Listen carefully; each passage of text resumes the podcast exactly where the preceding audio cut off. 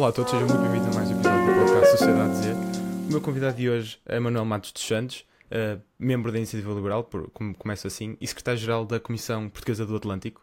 Um, eu gostava de começar por, uh, por explicares bem o que é a Comissão Portuguesa do Atlântico, porque mesmo uh, porque não é uma organização muito conhecida uh, e faz parte de um, de um tema que para os jovens a NATO, por incrível que pareça, e não devia ser, não é um tema com muita preocupação dos jovens. Uh, consegues sucintamente explicar o que é a Comissão Portuguesa do Atlântico?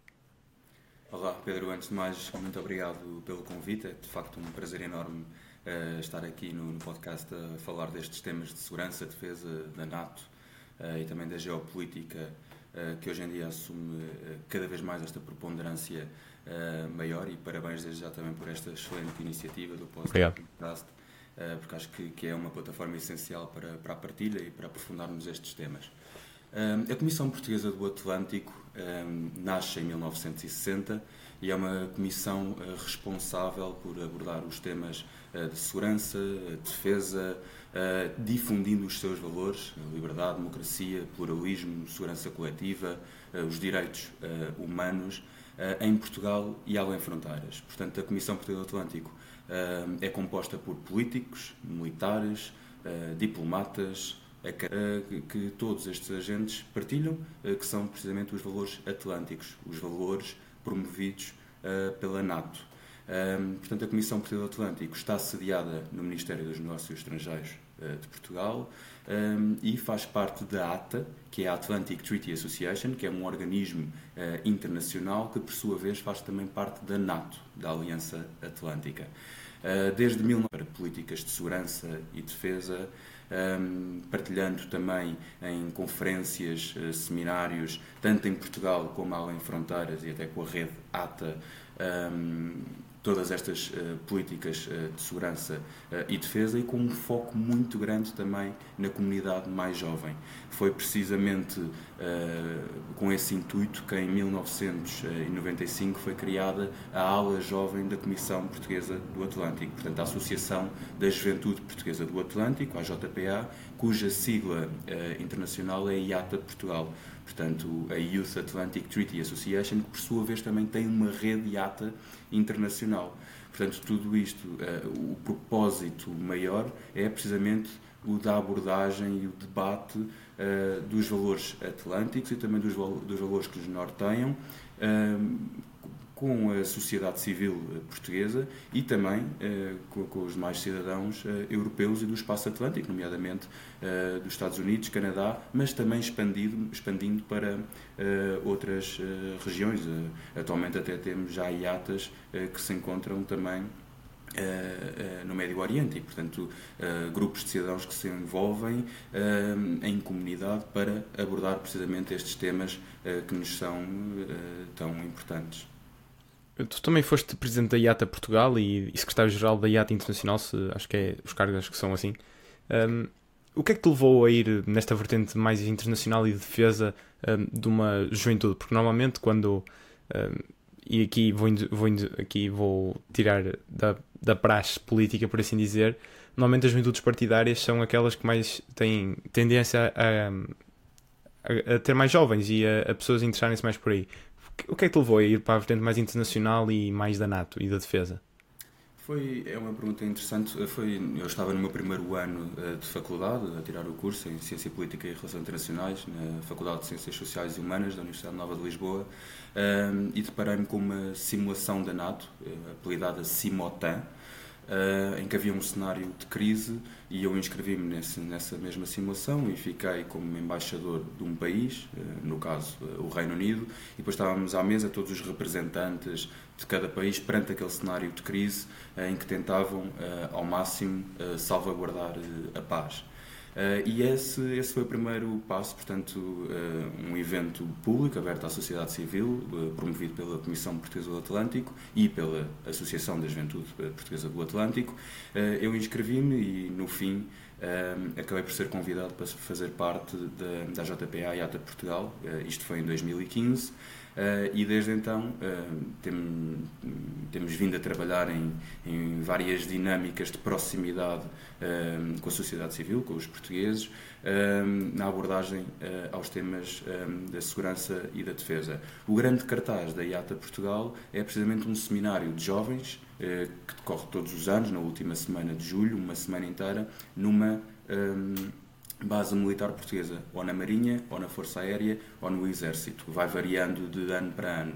O grande objetivo é precisamente fazer uma abordagem aos demais temas que se encontram interligados um, precisamente com, com, com, estas áreas um, de soberania e de, de, cooperação e de multilateralismo da presença de Portugal também nestas organizações internacionais, com vários jovens, não só portugueses, mas também provenientes de várias áreas do globo. Portanto, acaba por ser aqui uma semana uh, muito intensa, de muita aprendizagem, em que acabamos também por ter aqui um papel muito forte de diplomacia uh, portuguesa. Portanto, ao receber aqui também vários estrangeiros no nosso país, apresentando-nos Portugal, a nossa cultura, os nossos valores e também as instituições das quais fazemos parte, e com, precisamente com esse objetivo, mais uma vez, de promover o debate uh, sobre uh, as relações internacionais e sobre o papel que as organizações internacionais, como é o caso da NATO, da União Europeia, da ONU, têm para um mundo mais seguro, para um mundo mais desenvolvido, no fundo, para um mundo mais próspero que garanta precisamente esse livre-arbítrio e essa liberdade uh, a todos os cidadãos. os jovens, em Portugal pelo menos, a carreira militar, e muitas vezes tem-se discutido isso, a NATO é, a NATO é o objetivo o objetivo da NATO é proteção militar e defesa, um, só que Portugal não é dos países onde a carreira militar seja mais atrativa. Uh, tem, tem sido bastante criticado até por não investir suficiente na, na, área da defesa e atingir os 2%, que supostamente é o exigido pela NATO. Um, que medidas é que acha que devem existir em Portugal para mais juventude queira ingressar nas Forças Armadas? Ou seja, ou tornar a carreira mais atrativa para quem está já nas Forças Armadas e queira continuar? Bom, esse é um tema essencial, uh, na medida em que não há política externa sem política interna. Portanto, uma coisa uh, conduz à outra, e eu devo dizer que tenho bastante orgulho do papel que foi desenvolvido por Portugal ao longo dos anos, nomeadamente desde a adesão à NATO, mais tarde também com a adesão à União Europeia, e portanto eu diria que do lado da política externa Portugal tem feito um trabalho extraordinário a esse nível, porque através do multilateralismo e desta cooperação entre nações, entre Estados, temos conseguido salvaguardar também os interesses de Portugal, a nossa segurança, a nossa liberdade. E eu muitas vezes costumo dizer que, felizmente, nós em Portugal dormimos descansados, até por fazermos parte destas instituições, nomeadamente da NATO, aqui com o foco primordial que tem aqui na, nas áreas da segurança e da defesa. Mas claro que Portugal, fazendo parte da NATO e sendo um dos Estados-membros fundadores da NATO, em, 1949, tem a responsabilidade também de ter uh, uh, a infraestrutura humana e também logística para fazer parte da Aliança Atlântica eh, para fazer parte da NATO. E nesse ponto, nós hoje em Portugal, os números que, que temos, até dados pelo chefe, chefe de Estado-Maior-General das Forças Armadas, é de aproximadamente 23 mil efetivos nos três ramos das Forças Armadas, ora, do Exército, da Marinha e da Força Aérea. Sabemos que Portugal ainda não atingiu o valor 2% do PIB uh, para a defesa. E tudo isto são questões que, na minha ótica, uh, devem ser trabalhadas no futuro, não só por ser um compromisso uh, de Portugal para com estas instituições, nomeadamente a NATO, Uh, mas porque vivemos num mundo cada vez uh, mais incerto, como nós vemos depois da crise pandémica uh, que tanto afetou o mundo. Tivemos a guerra na, na, Ucrânia, que continua hoje a preocupar-nos a todos, e agora, muito recentemente, também com o conflito entre Israel e o Hamas. Tudo isto é bastante delicado e é precisamente nesse sentido que Portugal deve ter infraestrutura e as capacidades necessárias um, para, para dar resposta uh, e para honrar também a sua própria diplomacia e os compromissos que assume. Um, ora, eu diria que, e até como uh, referiu o secretário-geral uh, da NATO, Stoltenberg, que os 2% para a defesa são valor a partir do qual se deve começar a, a praticar. Ou seja, os 2% não é obrigatoriedade estanque. Os 2% é o mínimo a partir do qual os hoje 31 Estados-membros que compõem a NATO é a sua obrigatoriedade uh, para dar, uh, para retribuir, digamos assim, para fazer parte da Aliança Atlântica. Portanto, neste momento, claro que nos deve preocupar a todos e deve ser um tema que, que tem que estar no, no debate público o facto de Portugal não cumprir com, este, com esses 2% do PIB para a defesa. No que se refere à carreira militar em Portugal, eh, eu diria que nós temos que ter estratégia eh, implícita em todas as nossas eh, movimentações e nas políticas que tomamos. Será que os 23 mil efetivos são necessários? Sim ou não? Isso tem que ser uma resposta que tem que ser dada pela defesa e pelo governo português, ou seja, pelas instituições das quais fazemos parte, aqui com, com um especial enfoque na NATO, qual é que é o número mínimo de efetivos que nós precisamos ter para dar resposta às missões que Portugal cumpre, cumpriu com muito profissionalismo, como é reconhecido uh, no panorama uh, internacional. Portanto, também não vou estar a dizer que temos que, que Portugal tem que ter muito mais efetivos, muito mais, mas quantos? Eu acho que é esse, é esse número que, que se tem que perceber de, de efetivos que podemos ter para dar aso às missões que temos e, e, às necessidades que nos são impostas também pela comunidade internacional e pelas instituições, instituições das quais uh, fazemos parte. Agora, parece-me evidente que em Portugal há um problema uh, de brand awareness, digamos assim, no que se refere à carreira uh, militar e também a nível das remunerações que se praticam nos ramos das Forças Armadas, que muitas vezes fazem com que não haja aquela continuidade a retenção, como se costuma dizer, dos eh, nossos efetivos, dos quadros das Forças Armadas uh, portuguesas. Portanto, eu acho que há aqui uma série uh, de questões que, que, têm que ser abordadas, analisadas. Uma vez mais, tudo começa também pela opinião pública, para que depois possa ser tomada uma decisão uh, política. Portanto, eu diria que há um grave problema a nível das remunerações, que muitas vezes fazem com que não seja possível dar essa continuidade nos ramos das Forças Armadas, até muito depois da formação que se tem, como sabemos, e como em qualquer eh, organização, a primeira fase é, é muito eh, dedicada à formação, há um grande investimento na formação. Ora, se nós estamos a fazer tanto esse investimento na formação para depois as pessoas saírem, isso acaba por ser duplamente penoso para as Forças Armadas Portuguesas. Portanto, eu, mais do que ser uma porta de entrada, eu acho que as Forças Armadas Portuguesas têm que garantir também a, a, a continuidade uh, dos efetivos uh, portugueses. E daí, sim, estar intrinsecamente ligado à vertente uh, das remunerações e de progressão de carreiras. Não é? Porque o que nós vemos acaba por ser um êxito de efetivos, muitas vezes para o estrangeiro. Aliás, como acontece em várias áreas da sociedade em Portugal. Portanto, Portugal forma, mas depois não tem a capacidade eh, de eh, reter eh, os, seus, os, os, portugueses, os seus quadros, não é? Em, em, no nosso país. E isso é que acaba por ser manifestamente um, péssimo dado para nós. Depois podemos também olhar para o próprio Dia de Defesa Nacional, que se resume apenas um dia, em que acaba por ser um pouco mais como uma visita uh, a uma unidade uh, militar, não é? Do que propriamente ter um conhecimento aprofundado das áreas de soberania uh, de, de, Portugal e das missões que cumprimos e até de cativar quem marca presença nesse, nesse Dia de Defesa Nacional a fazer parte, a juntar-se às Forças Armadas. Portanto, eu acho que, sem dúvida nenhuma, tem que ser repensado o próprio modelo do Dia de Defesa Nacional uh, haver uma transformação a esse nível, até porque não para módulos uh, do ensino uh, português. Uh, por exemplo, no ensino secundário, haver uma cadeira de soberania em que pudesse aprofundar aquele que é o trabalho de enorme valor que é desenvolvido pelas Forças Armadas portuguesas e pela, pela nossa área de, de defesa, dos negócios estrangeiros. Portanto, eu acho que há aqui um problema ao nível de de certa forma, poderemos estar a falhar ao cativar os jovens a fazerem, a juntarem-se às, às, Forças Armadas e a terem um conhecimento mais aprofundado precisamente destas áreas eh, de soberania. E depois, de resto, temos uma série de outras áreas também. Eu estou a falar da soberania, da defesa dos nossos estrangeiros, mas podemos falar também ao nível da literacia financeira que me parece que no ensino, na educação, uh, há algumas falhas também visíveis a esse nível. Podemos falar também uh, na área da literacia digital, uh, da programação.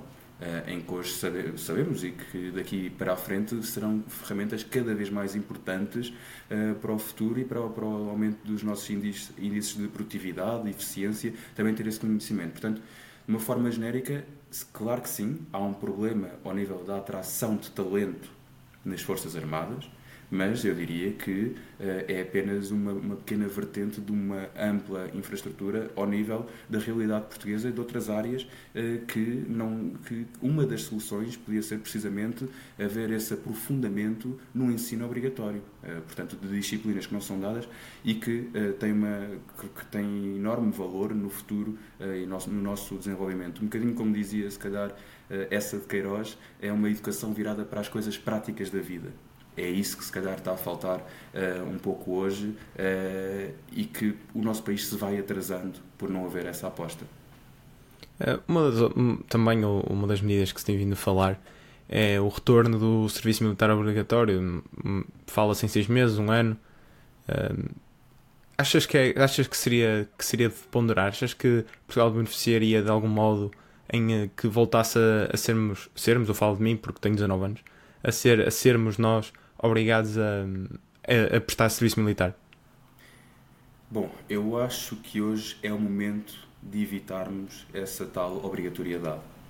Uh, na medida em que a própria eh, formulação da pergunta, ser obrigatório, nós não gostamos uh, de ser obrigados a, a, fazê-lo, não é? Eu acho que, tem que esse é um desafio precisamente das Forças Armadas e da defesa em Portugal, é de criar a capacidade de atrair uh, os jovens uh, e os portugueses a juntarem-se às Forças uh, Armadas, tal como acontece em qualquer organização, tem que ser a própria organização, num país livre, num país democrático, tem que ser a organização a cativar um determinado colaborador, por exemplo, a juntar-se a essa mesma organização.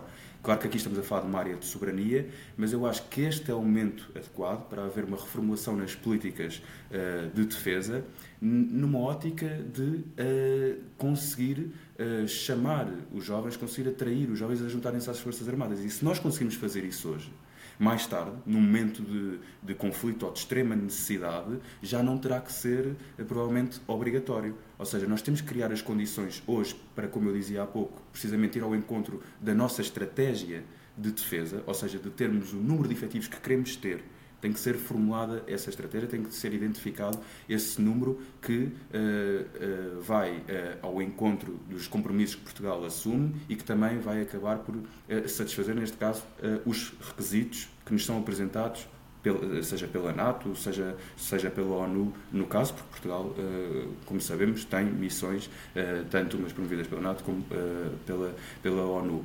Portanto, eu diria que neste momento antes de se falar numa obrigatoriedade, e eu eh, devo dizer que ao dia de hoje sou, sou contra o serviço militar uh, obrigatório, uh, porque uh, acho que devem ser as pessoas a decidir aquilo que querem fazer para o seu futuro. agora, corremos o sério risco de mais tarde, num caso de extrema necessidade, se não fizermos nada a, a ser levantado.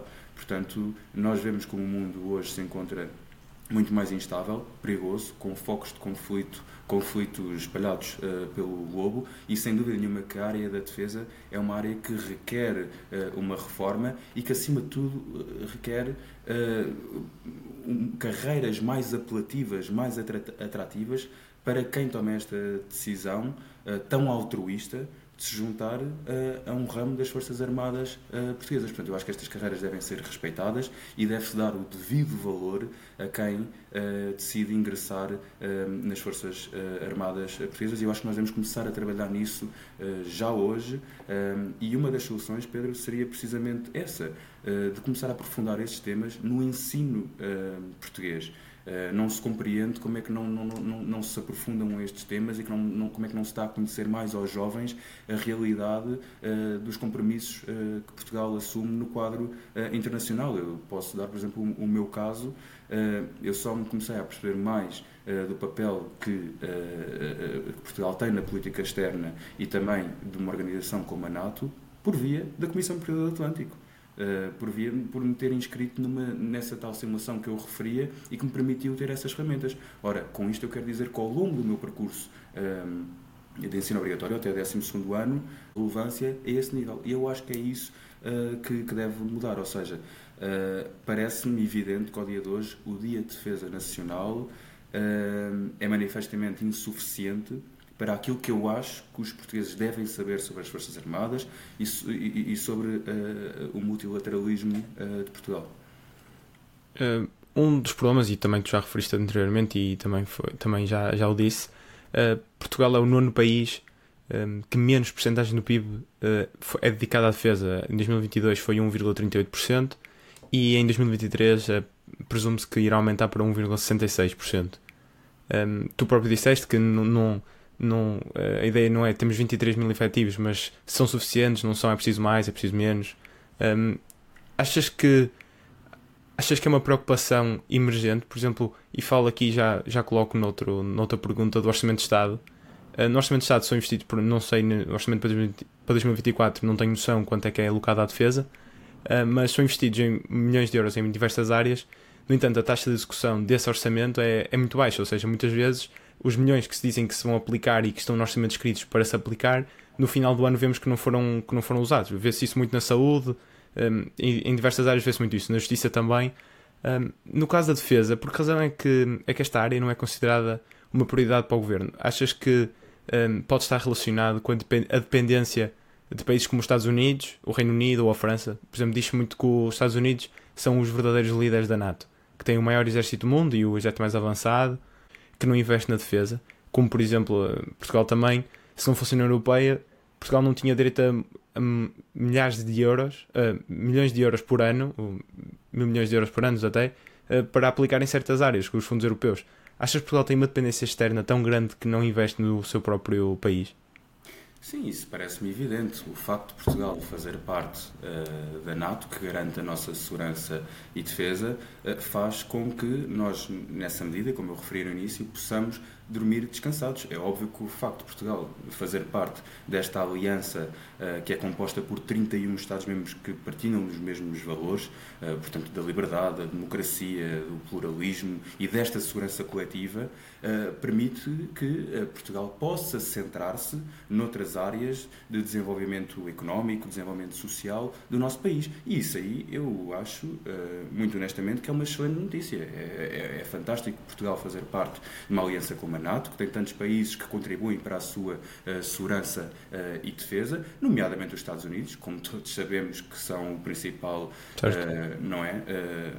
Investidor, se quisermos dizer assim, para a nossa segurança, defesa e liberdade, que são o garante também deste nosso modo de vida que é partilhado entre os Estados-membros que fazem parte da NATO. Agora, eu acho que Portugal tem que assumir os compromissos que estão pré-estabelecidos até desde o momento em que nos juntamos à NATO. Ou seja, não me parece adequado, até num termo económico que se, que se, diz, o free riding, não é? Andarmos à boleia de uma aliança atlântica como a NATO, isso depois também vai prejudicar a própria forma como a comunidade internacional vê Portugal e a forma como nós assumimos ou não os nossos compromissos. E parece-me uh, ponto assente, ainda para mais no dia de hoje. Claro que o mundo tem mudado em muito pouco tempo, é preciso dizê-lo. Se nós olharmos uh, há quatro anos, por exemplo, até antes da crise pandémica, o mundo 2019 é muito diferente do mundo de hoje, 2023. Uh, se calhar há quatro anos para nós seria impensável o que aconteceu ao nível da pandemia, de, do regresso da guerra à Europa nos moldes em que tal uh, está a acontecer e com as atrocidades uh, que temos vindo a presenciar, tanto do ponto de vista físico como humano. Um, agora também com, com um conflito que corre o risco de se alastrar uh, na região do, do, Médio Oriente. Ou seja, claro que as coisas têm, têm mudado e, e, nesse aspecto é um péssimo indicador. Agora, Portugal tem que olhar para a nova conjuntura uh, geopolítica e também adaptar as suas uh, políticas tendo em conta a salvaguarda dos interesses de Portugal. Isso parece-me evidente. E o secretário-geral da NATO, Jens Stoltenberg, referiu que os 2% do PIB para a defesa são um limite mínimo ou seja, não, não quer dizer que seja um valor estanque todos os países vão cumprir os 2%. Não, é um limite mínimo do compromisso que nós assumimos com a NATO. E isso é o mais, é o mais uh, preocupante, é que neste momento Portugal está abaixo desse valor uh, dos 2%. E depois, Pedro, como, como referias e bem, não é, eu, eu, diria que não é só um problema ao nível da, da, defesa e daquilo que Portugal dá para o campo da defesa. Nós podemos ver também, por exemplo, no setor da saúde, no setor da educação, e muitas vezes uh, colocar apenas dinheiro em, em cima dos problemas não resolve tudo. Ou seja, eu diria que é uma, um problema também de gestão à semelhança, uma vez mais, do que acontece, por exemplo, na área da saúde. Nós temos visto que não, é, não são só as remessas financeiras uh, no, no, campo da saúde que têm vindo a resolver uh, os problemas. Muitas vezes falta a capacidade de gestão, de uma gestão eficaz e eficiente uh, de uma determinada organização. E eu diria que é essa dupla vertente. Por um lado, não é só dizer que nós precisamos ter mais efetivos, precisamos de pôr mais dinheiro uh, do PIB uh, para a defesa. Não, nós temos que fazer uma análise estratégica. Qual é que é o número de efetivos que nós precisamos para agradar à comunidade internacional. Neste caso, à NATO e aos países que compõem a Aliança Atlântica. Qual é o valor que nós precisamos de, de, de, de, assumir para a defesa? Isso já sabemos que o limite mínimo são os 2%. Ou seja, eu acho que nós temos que identificar quais é que são as necessidades, quais é que são os patamares que estamos a cumprir hoje, quais é que são os patamares em que não estamos a cumprir e depois de ter essa visão estratégica, sim, começar a implementar recursos para, uh, para a defesa em Portugal. E, nomeadamente, uma vez mais, ao nível de efetivos. Quantos efetivos é que nós queremos ter? E depois, sim, lançar a, a campanha de sensibilização e de atração de talento para que possamos ter esse, esse número que é adequado para a conjuntura uh, internacional. E eu acho que é um bocado isso que, que, falta. Ou seja, não nos podemos limitar a dizer que as coisas estão mal e que queremos mais. Temos de saber o que é que queremos e a forma como o vamos fazer. Uh, e, e, e, nesta conversa já abordámos, de certa forma, eh, essa, essa dinâmica, da forma de uh, atrair, não estamos a falar de nada que seja obrigatório, pelo menos essa é, é, é a minha visão, mas sim a, a arranjar mecanismos eh, de atração, carreiras apelativas que as pessoas, para que os militares uh, uh, portugueses possam querer ser militares e possam querer juntar-se às Forças Armadas portuguesas. Portanto, eu acho que isto acaba por estar tudo interligado desse ponto de vista.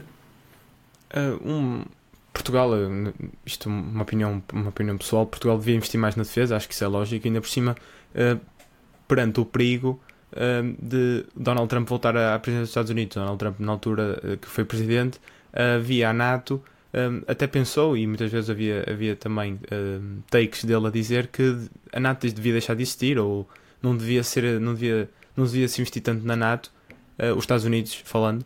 Um, Achas que, por exemplo, para o ano são as eleições de, americanas e há, há real ah, existe a real possibilidade de Donald Trump regressar à Casa Branca? Um, achas que pode vir a ser uh, um problema para a NATO e para a comunidade internacional se Donald Trump voltar à presidência? Bom, nós já tivemos uh, quatro anos de Donald Trump, não é? E lembramos-nos também de que foi a fase, talvez, uh, de maior uh, crispação e instabilidade no seio da Aliança Atlântica. Nós, todos nós nos recordamos de quando Donald Trump apelidou a NATO, a NATO de obsoleta. Uh, portanto, a dizer certo. que a NATO não tinha qualquer tipo de efeito um, na, na, na, segurança que, que proporciona uh, aos Estados uh, Canadá, mas principalmente eu referia-se aos europeus. Ou seja, isso para nós é uma uh, enorme ameaça e é um perigo, na medida em que, como, como, falámos, claro que a NATO é o principal mecanismo que garante a segurança e a defesa dos europeus. Uh, portanto, uh, claro que sim, é, é, é, é, um receio. Eu, eu diria que para nós europeus, ver os Estados Unidos a ser liderados uh, por Biden ou por Trump é diametralmente distinto. agora, eu acho que, até com o que tem vindo a acontecer nos últimos tempos, tal veio mostrar que Donald Trump estava completamente errado, até pela resposta que a Aliança Atlântica e que os Estados, os países que a compõem, têm dado na guerra que está a acontecer na Ucrânia, que não é um país uh, que faça parte uh, da NATO, porque senão também o cenário seria muito diferente, na medida em que, segundo o artigo 5 uh, da certo. NATO, um, um, ataque contra um Estado é um ataque contra todos. É? em todo o caso, eu acho que a NATO tem respondido da forma que tinha que responder, até para não promover um vazio de poder que, que, pudesse existir. Nós lembramos, por exemplo, em 2014, quando se deu a anexação da Crimeia, a NATO optou muito pela via um, diplomática de não ferir qualquer suscetibilidade uh, contra a Rússia. Porque depois nós temos, os, temos as duas análises, não é? Por um lado, a NATO se interfere, interfere demais, mas se não interferir é um perigo porque não interfere. E a verdade é essa, em 2014 a NATO pouco fez, a comunidade internacional pouco fez, como nós todos nos lembramos, ora isso mudou em 2022 uh, eh, com, a, invasão uh, da Ucrânia.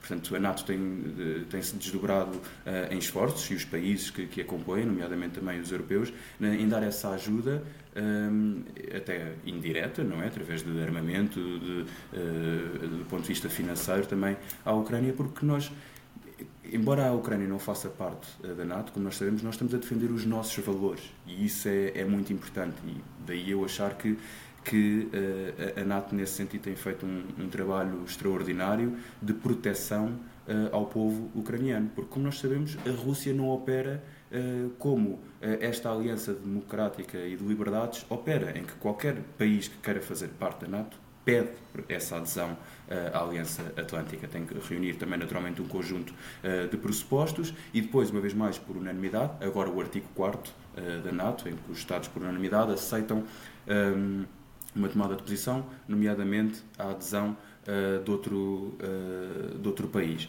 A Rússia não opera assim, como nós sabemos. A Rússia opera com, uh, de um ponto de vista de anexação que vai contra a vontade de um Estado soberano, até uh, democraticamente eleito, como é o caso da Ucrânia. Portanto, nós temos aqui duas visões completamente distintas uh, do mundo.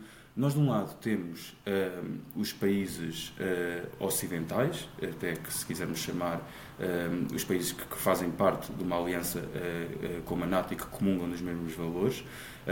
Já falámos da liberdade e democracia, e hoje em dia o mundo está a deixar de ser unipolar como era até agora, que era comandado pelos Estados Unidos desse ponto de vista. temos o grupo dos não alinhados. neste caso, estamos a falar da Rússia, estamos a falar da China, estamos a falar do Irão Estamos a falar do Paquistão, por exemplo, já para não falar de grupos terroristas, como é o caso do Hamas, por exemplo. Ou seja, nós de um lado temos países que, que estão alinhados pelos mesmos valores, mas do outro não necessariamente. O que é que países, por exemplo, como a Rússia e como a China, quais são os valores que têm em comum? Não, não se consegue identificar. Eles é um contra, estão a tentar contrabalançar o poder que os Estados Unidos têm. Quais são os valores que unem, por exemplo, os BRICS? Uh, Brasil, Rússia, Índia, China e África do Sul. Nós não conseguimos identificar, não conseguimos dizer. Uh, portanto, nós estamos hoje a assistir a uma mudança uh, na geopolítica e na balança de poderes, em que, de um lado, conseguimos identificar precisamente qual é que é o modo de vida e quais é que são os valores que são defendidos de um lado, neste caso liderado pelos Estados Unidos, com todos os defeitos que tem, como é óbvio. no mundo não há nada que, que seja perfeito. Uh, não é? é aquilo que pode ser, que é o melhor para nós fazermos parte. É um bocadinho como dizia um, Winston Churchill, não é? Uh, a democracia é o pior regime, à exceção de todos os outros. Exato. Uh, e, portanto, muitas vezes é isto que eu, que eu sinto também em relação ao papel que os Estados Unidos assumem no mundo e também esta liderança de países que, que, compõem o espaço atlântico, o espaço da NATO. Portanto, resumindo e concluindo, acho sem dúvida nenhuma que Donald Trump é uma ameaça, acima de tudo, aos nossos valores. Aliás, nós já tivemos uh, quatro anos que bastem para o ver, até a forma como terminou uh, uh, o mandato de Trump com a invasão ao Capitólio, portanto, é, é, é altamente sensível às nossas democracias, a começar pela dos Estados Unidos, e claro que isto é algo que, de certa forma, vai ao encontro da agenda de países, regimes como a Rússia ou da China neste caso Vladimir Putin, claro que esforçou-se muito, como todos nós sabemos, para trazer instabilidade ao mundo democrático, ao mundo livre, nomeadamente aos Estados Unidos, com a interferência até eh, que, que fez na, na, que teve nas eleições norte-americanas de 2016. E para mim é paradigmático quando nós vivimos, por exemplo, na visita que eh, na altura o presidente Trump fez uh, à Rússia.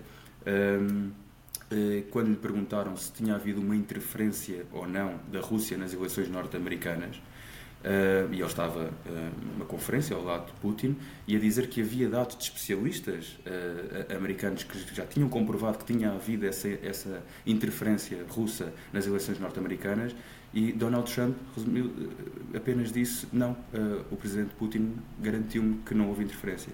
Isto é completamente não é? é inaceitável. Como é que é possível um presidente de um país, quando o seu próprio país referem que houve essa interferência e ele desculpabiliza-se dizendo que o presidente homólogo, portanto o presidente da Rússia, diz que não houve esse ataque. Portanto, isto é completamente impensável e parece que o superior interesse é defender-se eh, a si próprio, como é óbvio, do que ao Estado, do que à nação. Uh, e isso é preocupante ainda. Agora também vimos isso, por exemplo, com o caso de Netanyahu, de, de Israel. Uh, em que ele disse que tinha muito boa ideia do primeiro-ministro uh, israelita e que trabalhava bem com ele, até ao momento em que viu que uh, uh, o primeiro-ministro israelita um, acabou por aceitar a nomeação de Biden como presidente dos Estados Unidos e que a partir daí deixou de ter boa opinião sobre o, o primeiro-ministro israelita. Portanto, tudo isto, não é? Eh, deve, deve, deve preocupar porque Donald Trump está apenas centrado nos, seu, nos seus objetivos uh, pessoais sem uma estratégia que permita o bem-estar, a emancipação e o progresso dos norte-americanos e, neste caso, dos europeus e dos, e dos cidadãos uh, do planeta, não é? Portanto, claro que me parece uma enorme preocupação para todos nós. por exemplo, também o caso de Donald Trump Aconteceu também no Brasil com, com Jair Bolsonaro, mas que é, uh, acontece a diferença que ele já não pode ser eleito uh, nem sequer se candidatar às próximas eleições presidenciais no Brasil. E também ontem foi as eleições europeias, nós estamos a gravar dia 16 de, de outubro, dia 15 foi as eleições europeias, foi as eleições na Polónia. Um, ehm, e que mesmo com o partido um, Lei e Justiça ter, ter supostamente vencido as eleições, ficando em primeiro, existe a probabilidade e a possibilidade muito forte de Donald Tusk, o, que foi presidente do Partido Popular Europeu e também já foi primeiro-ministro da Polónia, um, formar governo e tirar de lá os conservadores ultra, ultraconservadores nacionalistas um, apoiantes de Trump. Uh, só, só passando um bocadinho aqui à política europeia e voltamos à, à, à NATO, uh, achas que com esta mudança na Polónia, todos, uh, Polónia e a Hungria também são conhecidas na Europa como os, quase os patinhos feios, são, uh, violam Estado de Direito, direitos humanos, vão contra todos os valores da União Europeia em certos, em certos casos, Achas que esta virada e retirada de, deste partido e desta, deste, deste governo ultraconservador uh, pode ser uma viragem para a Europa e deixar a Hungria suscetível também a, a, mudança?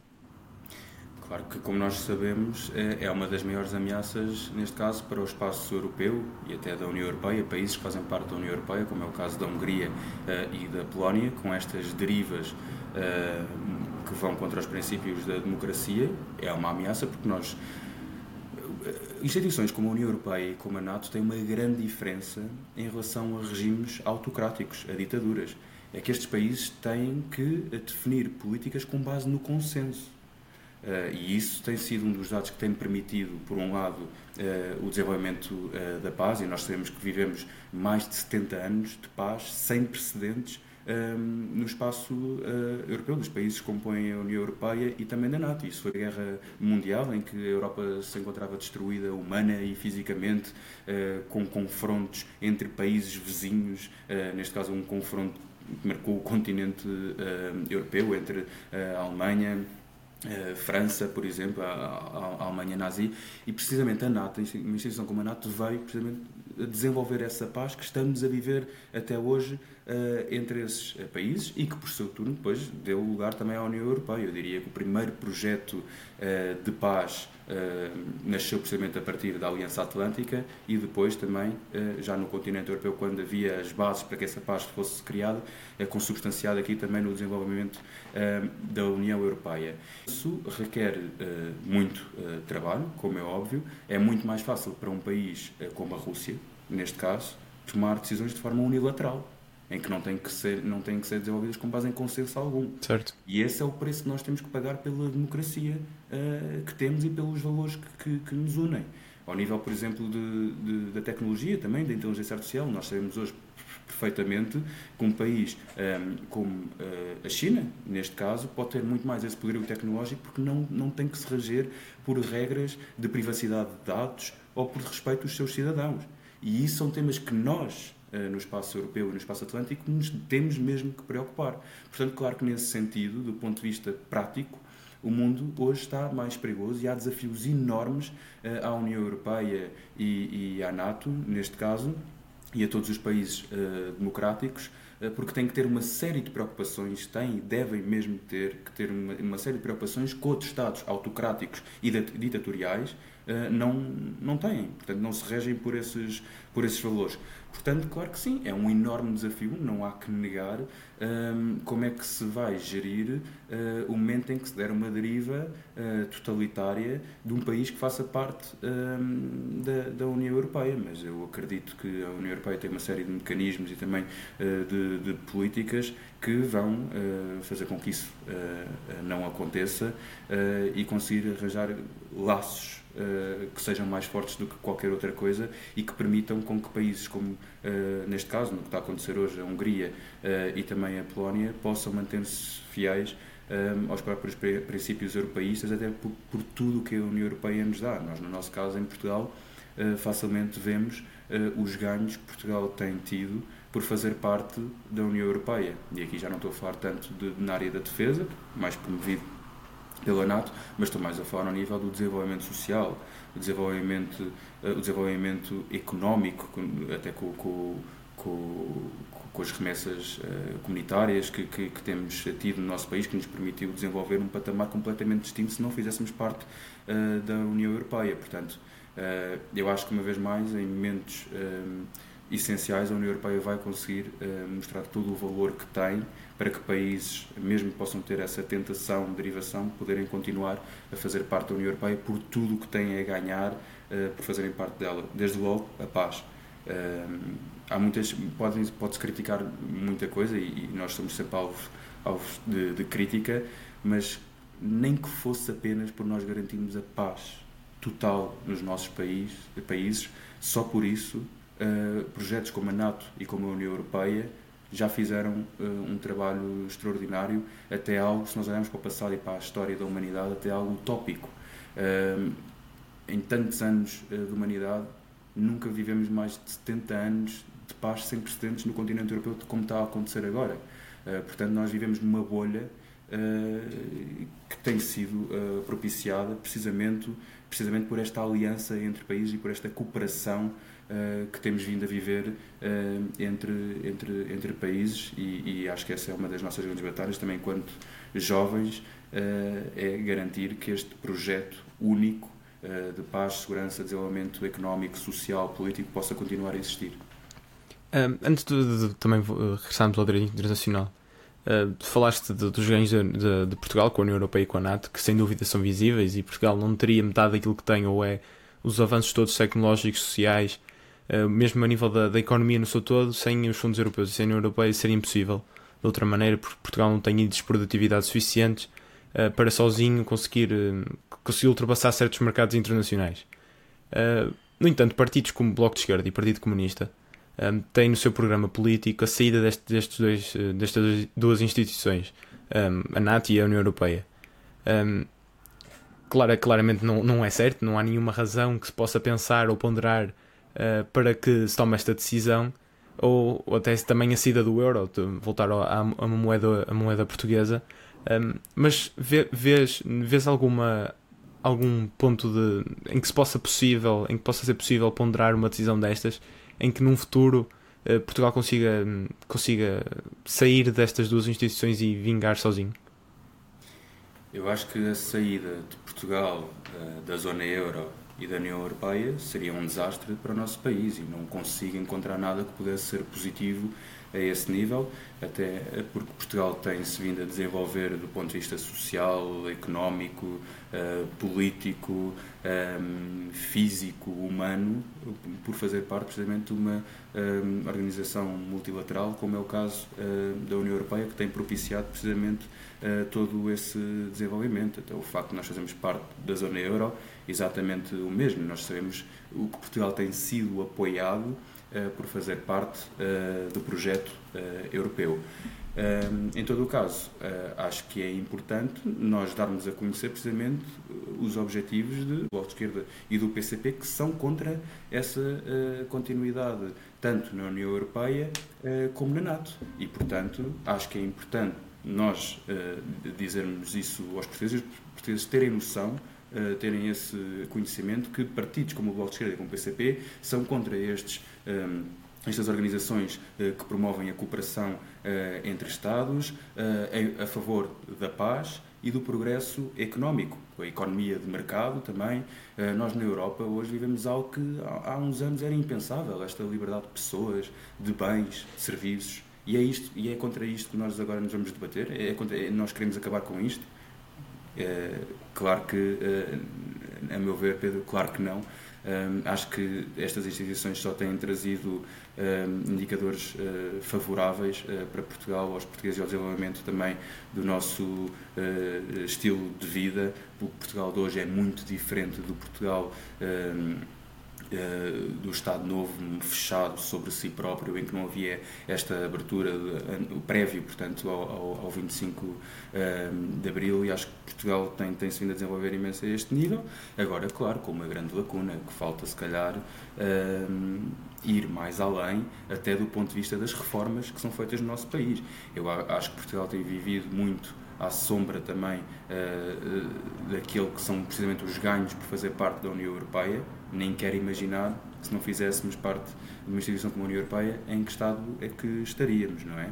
Portanto, agora acho que as bases estão criadas para que Portugal possa ir mais além uh, e, em vez de viver sempre à espera dos fundos comunitários, que possa também começar a reformar o nosso país dando cada vez mais liberdade às pessoas e tornando cada vez, menos, cada vez mais uh, um Estado mais livre e menos pesado. É um Estado tão burocrático e com tanta despesa pública. Portanto, eu acho que falta precisamente uh, ir ao encontro dessas reformas que possibilitem com que o nosso país e as pessoas possam melhorar o seu estilo de vida, à semelhança do que acontece em vários países europeus, em que, sem dúvida nenhuma, as condições de vida são bem melhores do que aquelas que os portugueses atualmente eh, vivem uh, no nosso país. Portanto, acho sem dúvida nenhuma que sim, tem sido fantástico fazer parte destes projetos de multilateralismo, desde a NATO garante a nossa segurança e defesa, desde a União Europeia, para além de garantir também uh, e de apostar nessa segurança e defesa, propicia o desenvolvimento económico, social e político,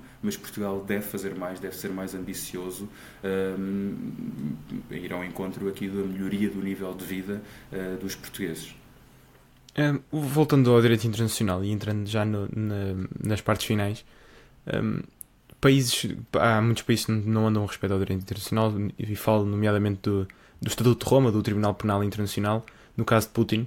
Um, e falo do direito internacional porque é o, é o que rege a vivência entre, entre Estados, é o que faz com que haja entraves aos Estados a fazer certas ações. O direito internacional, por exemplo, falhou no caso da Rússia, quando, quando a Rússia invadiu a Ucrânia não respeitou a soberania do país, nem foi, nem foi em, em eh, recurso à, à, defesa. Não, a Ucrânia não, não, não provocou nenhum, eh, nenhum ataque que justificasse a invasão russa.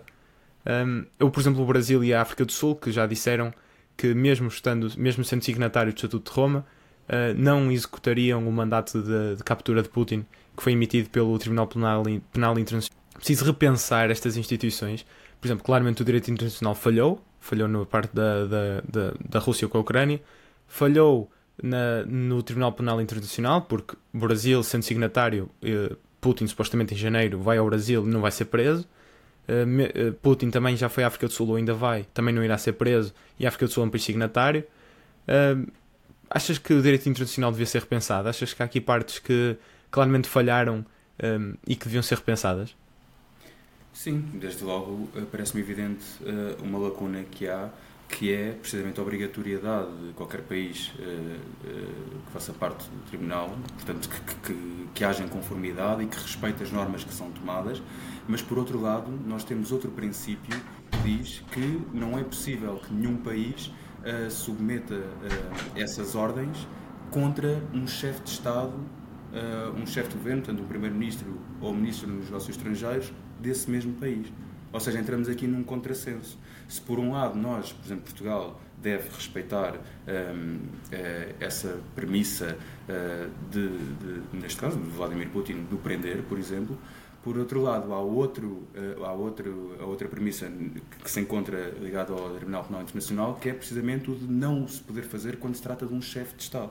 Não o poder fazer. E é sob esse princípio que, por exemplo, Lula da Silva se protege dizendo que, que essa é, é e, e, a meu ver, é uma das lacunas que se encontra subjacente precisamente ao Tribunal Penal Internacional, é que não podemos fazer quando se trata de um chefe uh, de governo, um chefe de Estado. Uh, e, isto, e isto é uma opinião que divide muitos uh, especialistas, até por via do direito internacional.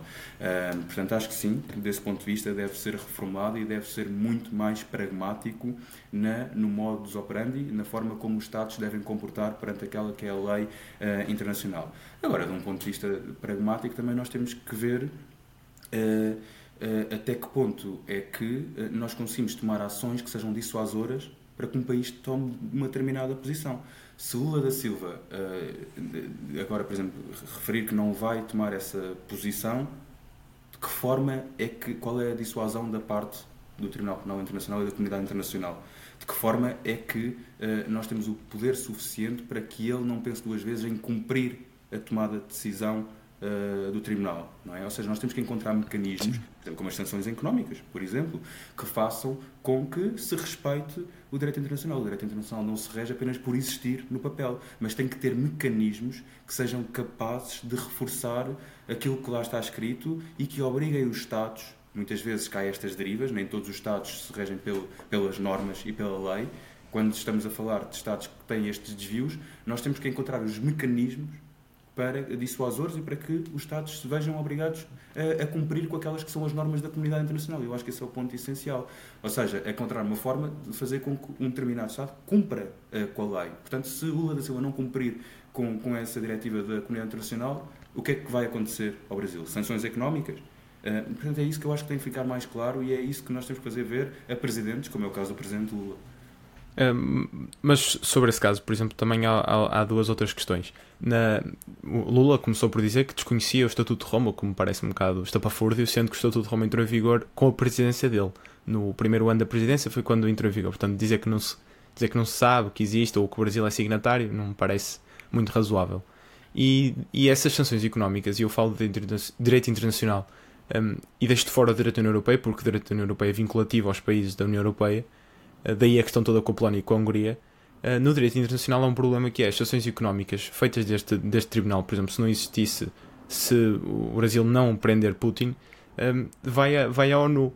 E a, a, as Nações Unidas têm um problema gravíssimo que é o exercício do poder de veto do Conselho de Segurança, que, que lá está, está lá a Rússia e a China, e eu duvido que, se, sendo o problema do, do, Brasil não prender o Putin, duvido que a Rússia um, vote favoravelmente a uma resolução que aprove sanções a um país que não prendeu o seu chefe de Estado. Portanto, há aqui um paradoxo que é nunca, nunca se vai poder realmente ter um direito internacional uh, voluntário, porque é o que é, o direito internacional é voluntário, não há ninguém seja, não há nenhum país obrigado a pertencer a uma certa organização ou vincular este direito internacional, mas nunca se vai ter um verdadeiro respeito por este direito internacional enquanto isto não for mudado. Sim. E principalmente enquanto não tivermos regimes democráticos e que se rejam pelas mesmas No Conselho de Segurança. Exatamente. E portanto eu acho que isso é um problema sem fim. Eh, é como dizes, é um paradoxo, não é? Se nós temos um Estado com o poder da Rússia e que depois também tem as suas próprias, os seus mecanismos de dissuasão, certo.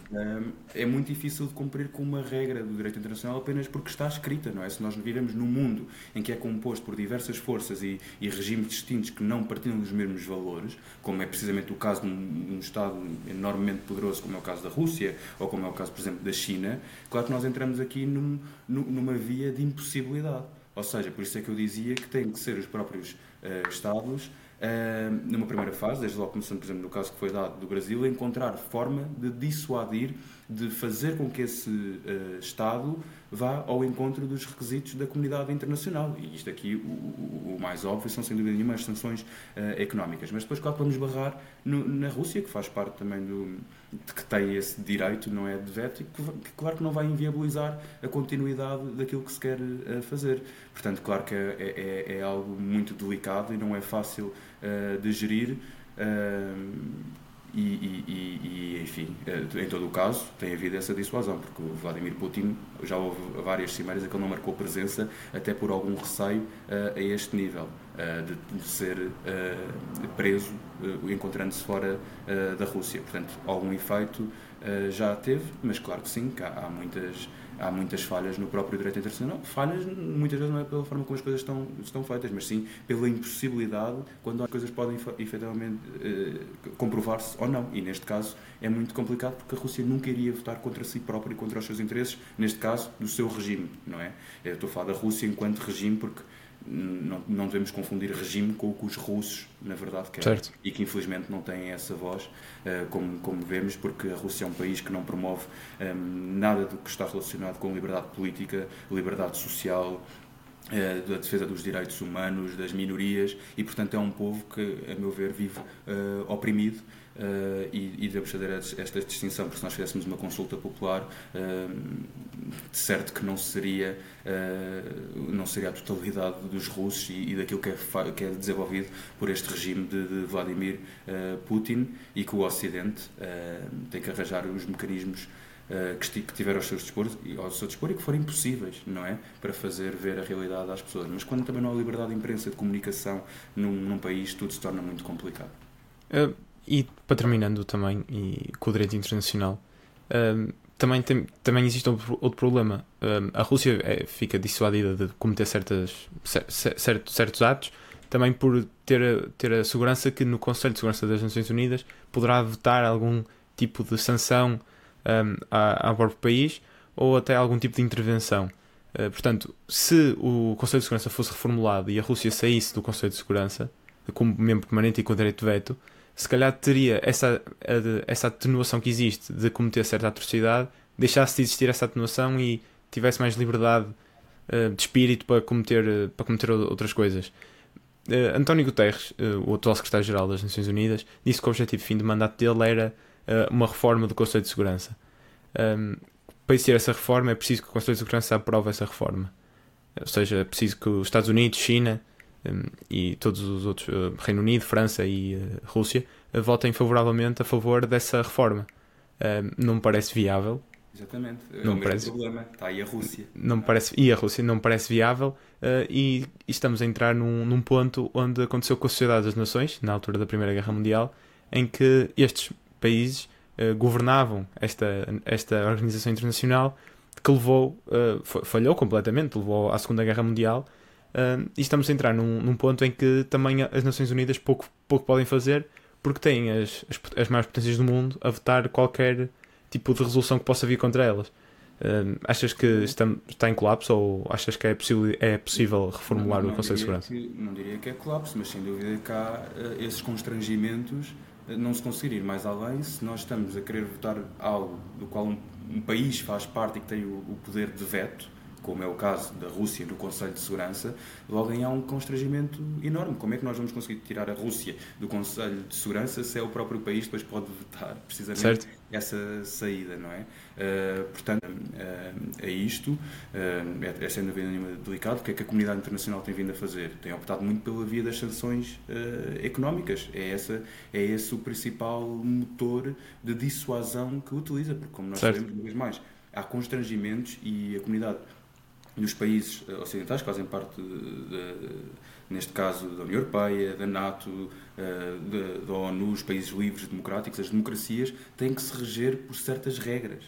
Eh, e que muitas vezes essas mesmas regras não, não são desenvolvidas por países autocráticos, como é o caso da Rússia, da China, do Irão, por aí fora, do grupo dos não alinhados. Portanto, claro que tudo isto tem que ser gerido de forma uh, bastante uh, cuidadosa, porque há regras que estão aí implícitas e que não vale tudo, nomeadamente a força. Se nós olharmos para a NATO, a NATO é uma aliança de defesa, certo. é uma aliança de ataque. E certo. a Rússia não se rege por estes mesmos valores e por, por, por este modo de atuação. A Rússia atua pela força. Portanto, daí haver uma, uma responsabilidade acrescida, mas ao mesmo tempo um grau de dificuldade muito mais avultado para as democracias, não é? porque uh, tem, alguns têm que se reger por princípios ligados uh, ao desenvolvimento uh, social e ao progresso dos cidadãos e à proteção de, desses mesmos cidadãos. Portanto, uma vez mais, podem-se apresentar, identificar muitas críticas à, à, forma de atuar, muitas vezes, numa União Europeia ou de uma NATO, mas acaba por ser a melhor forma de atuar dentro de todos os constrangimentos que estão na arquitetura uh, de instituições como a União Europeia uh, e como a NATO. E eu não tenho dúvida nenhuma de que lado é que nós devemos estar quando se trata da proteção do bem-estar e do desenvolvimento social dos cidadãos. E, nesse caso, os Estados Unidos, a União Europeia e a NATO promovem precisamente isso, ao contrário de, de países como a Rússia, aliás, está à vista de todos, agora com o que tem vindo a acontecer no mundo. e pronto, termino assim as minhas perguntas e esta nossa conversa. Mas agradeço por teres aceito o meu convite, foi um gosto ter-te no podcast. E a ver uma volta